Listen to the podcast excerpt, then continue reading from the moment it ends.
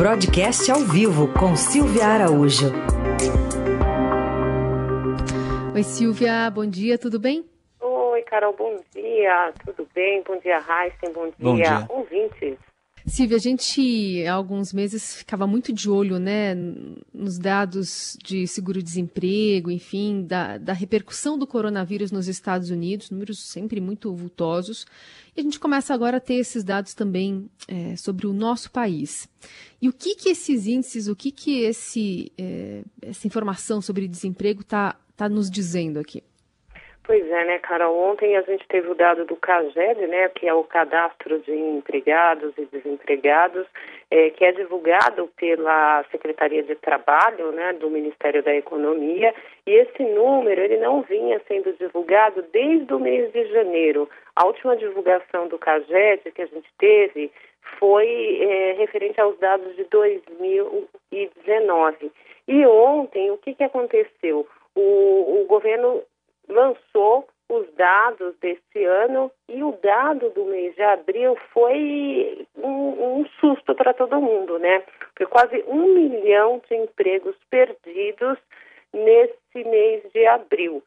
No, no período de janeiro a abril foram fechados 763 mil postos de trabalho. Isso a gente tem que é, mostrar e dizer que é o saldo líquido. Isso significa é, empregos contratados versus empregos demitidos.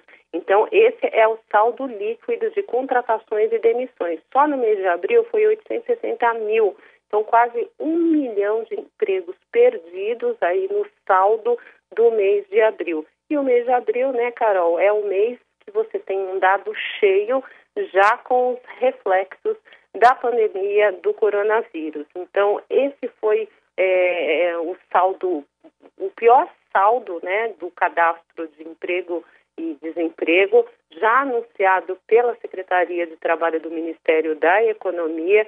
Ficou todo mundo muito assustado.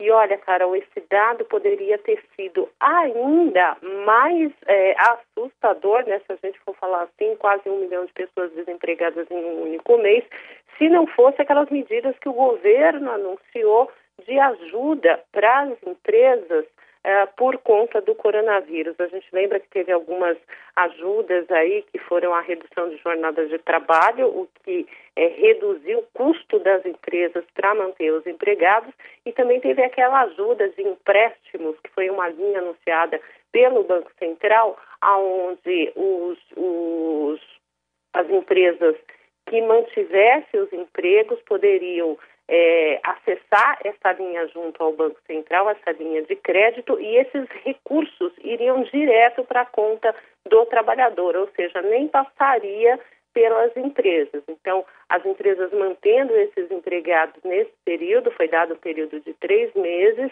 é, esse dinheiro do salário dos funcionários iria diretamente para a conta dos funcionários. Mas nem todas as empresas conseguiram acessar essa linha de financiamento. É algo, inclusive, que está sendo ainda debatido junto ao Ministério da Economia, é, por conta de garantias que as empresas precisariam dar para acessar esses recursos junto aos bancos.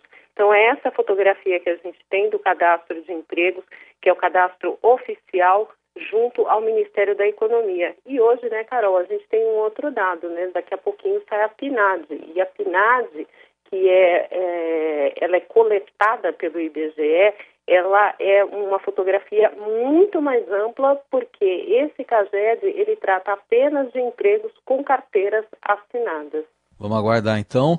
Agora, hoje também saiu já no Diário Oficial finalmente a sanção com vetos, né, Silvia, lá da ajuda aos estados e municípios de 60 bilhões de reais do presidente Bolsonaro e saíram aqueles vetos aí pedidos pelo ministro Paulo Guedes. Exatamente, Heisen. Acabou a novela, né? Enfim, um ponto final nessa novela do socorro dos estados e municípios.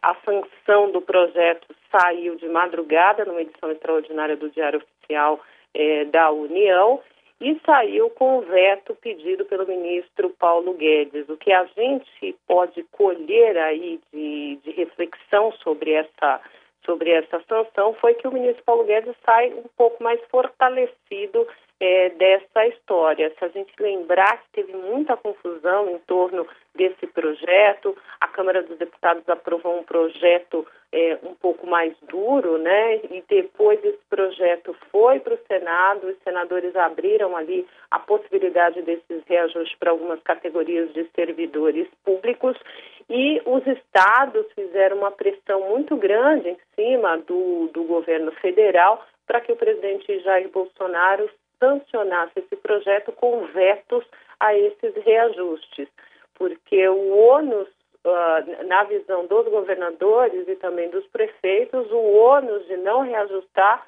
ficaria com o governo federal e não com eles. Mas a gente viu que até a sanção desse projeto, alguns governos conseguiram aí algum tipo de reajuste para algumas categorias de servidores públicos, aproveitaram aí a demora da sanção do projeto, o projeto foi aprovado no Senado no dia 6 de maio e a sanção só ocorreu na noite de ontem, né, Raíssa? Então deu tempo ainda para quem queria fazer algum tipo de reajuste o fizesse e o fez, e agora está tudo congelado. Então, para esse ano e para o ano de 2021, não tem reajuste para os servidores. E como eu disse, o ministro Paulo Guedes sai bastante fortalecido nessa disputa, porque ainda existia ali aquela possibilidade né, desses reajustes caso o presidente Jair Bolsonaro não vetasse esse dispositivo dentro da lei, porque aí ficaria valendo o que foi aprovado pelo Senado Federal. Bom, e para fechar a semana, Silvia, amanhã sai o PIB, né? O que, que dá para esperar do, do, PIB oficial? Pois é, Raíssa, é o PIB do primeiro trimestre do ano o PIB vai pegar um pedaço aí do mês de março, né, que é o mês onde o coronavírus se instalou aqui no Brasil, e a expectativa é que o primeiro trimestre do ano mostre uma queda do produto, um encolhimento é, da produção de riquezas no país.